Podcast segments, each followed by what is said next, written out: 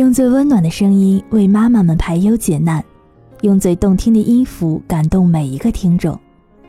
各位朋友，大家好，我是妙心，欢迎聆听妈妈 FM，做更好的女人。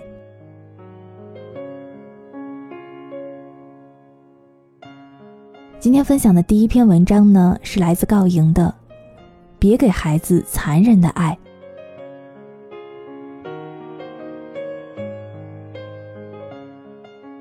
为做不一样妈妈前，我在用很残忍的爱来爱我的孩子。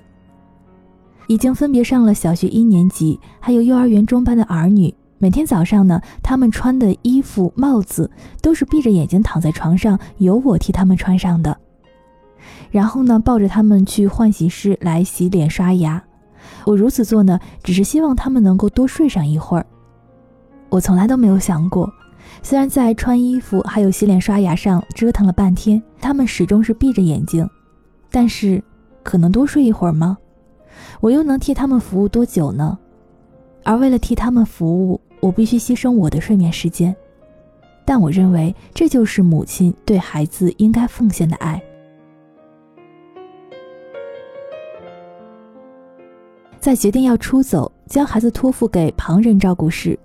我才意识到，别人如果是接手如此一个被我养残了的孩子，肯定不到一天，孩子就会被原璧归赵吧。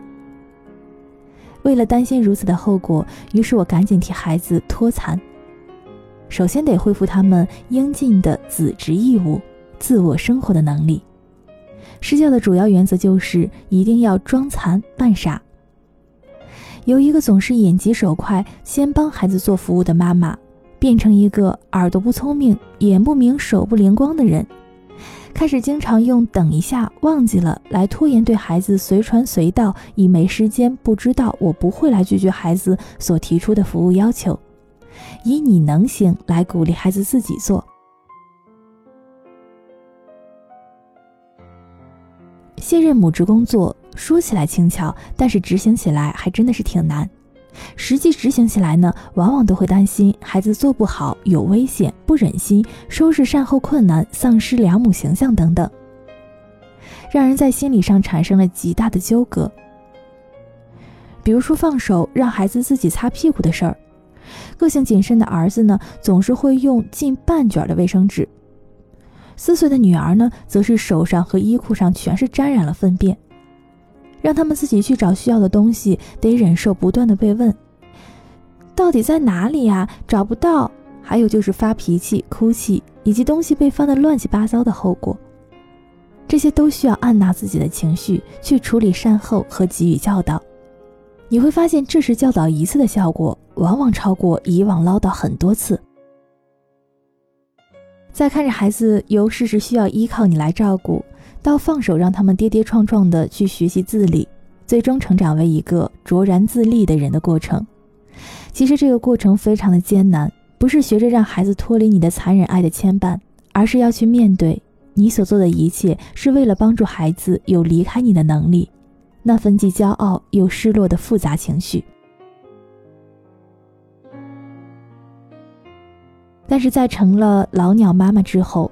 深深的庆幸早早的帮助孩子脱残了，因为当初如果因为他们怕吃苦、怕被风雨淋湿、怕他们受伤害，继续的对他们施以无微不至的照顾，那等到他们长大之后，我就要为当初用残忍的爱将孩子推入残疾人的行列，而负担深深的自责、悔恨、悲痛和痛楚。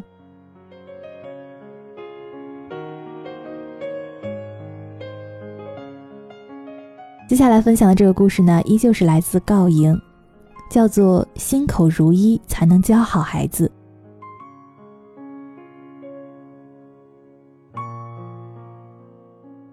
女儿在收拾衣柜的时候，我站在旁边观看。女儿说：“妈妈，你走开好不好？”我回应：“我又没说什么，只是站着看还不行啊。”女儿说。你这种虽然不说话，但是看的眼神里却充满了“哎呀，忍不下来了，想要批评指导的观看法呀！”我真的是压力更大了。女儿的话让我顿悟到，为什么作为母亲的我们，自认为在教导孩子的时候明明是尽心的在遵循正确的教育法则来说正确的话，却常常是无效的呢？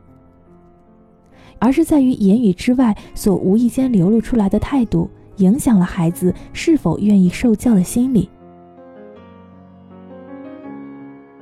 也由于这件事，让我联想起了有一位小学校长跟我分享过的教学经验。学校要求老师在班级上实施赏识教育，一个月之后呢，以老师记名、学生不记名的方式呢来填写反馈单。同一个班级的学生在不同的老师的成效评价上。有着浑然不同的评价，认为赏识教育对学生收效不彰，或者是影响甚微的老师，学生对他所施的赏识教育的评价多半都是虚假、浮夸、心口不一，甚至呢，有的学生在评价单上会写：“我们年纪虽然小，但不是傻子，不会看不出、听不出那些不是发自内心的夸赞和鼓励。”而让人倍感意外。最受孩子喜爱、被推崇为最具赏识 power 的，却是一位少言寡语的老师。他赏识的言语就是不错，但是他含笑注视的眼睛与热情温暖的怀抱，却替这个极其平凡的夸赞词添上了极大的 power。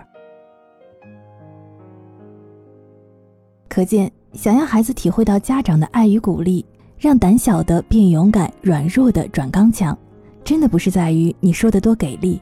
而是在于你言语之外看孩子的眼神，行于外的举止，是否真的让孩子感受到了心口如一的真实。